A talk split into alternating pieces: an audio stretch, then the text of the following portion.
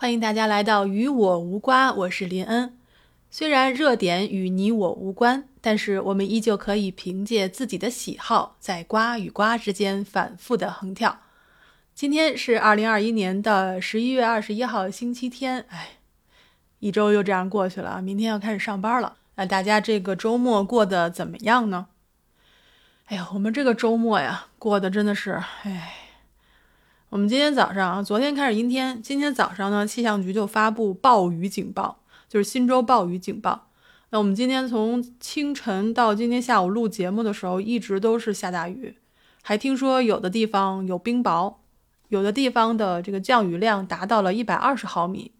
悉尼海岸等地呢，其实还发布了强烈的风暴预警，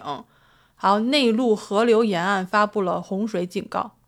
所以依照以往的经验呢，我们就是说不要在洪水中开车、步行和骑车，而且还要在家里做好一些准备。就比如说汽车，你就别别停在这个树旁和电线下边了。如果后院有一些松散的物品呢，就一定要捆牢。还有就是最重要的一点，就是及时清理排水沟，因为这边好多家都是有个院子的。如果排水沟你没有及时清理的话，如果突然雨量增加的话，很可能就。堵住了，然后你就会蔓延的到处都是。我记得前年有一次下到下大雨特别大，然后我们家院子里积水没有办法往排水沟里流，那个水基本上已经到我小腿了，我就拿着一把铁锹，淋着大雨我就跑出去挖，生生挖出了一条排水渠，然后把水引到了我们正正规的那个渠道那边。哇，那个那个那个经历，我真的不想再经历一遍了。然后除了像这种暴雨造成的一些危害之外，我我我还特别担心，我有一些有花粉症的朋友，因为每年到了十一月、十二月的时候就是花粉季节，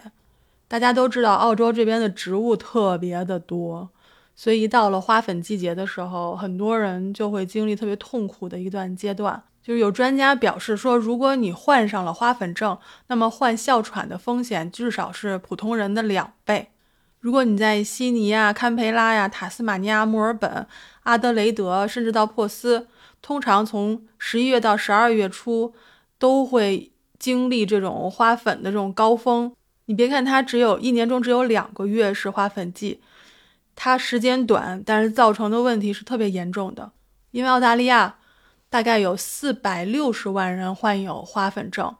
然后随着这种极端天气过境，再加上花粉季节。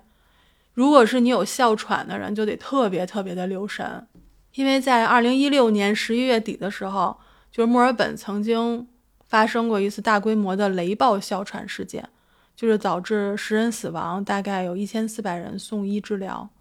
就受影响的人，他其实包括了患有哮喘病的，以及没有哮喘病的人，还有没有被确诊为哮喘病和季节性花粉症患者的人。所以，一般有花粉症、自己知道有花粉症的人，他们会去查一个，就是我们的天气预报，专门有一页是显示花粉量的。所以，截止到目前呢，今年墨尔本已经经历了四个极端花粉日。那以以往的这个经验来看呢，一般每年至少有八个极端花粉日。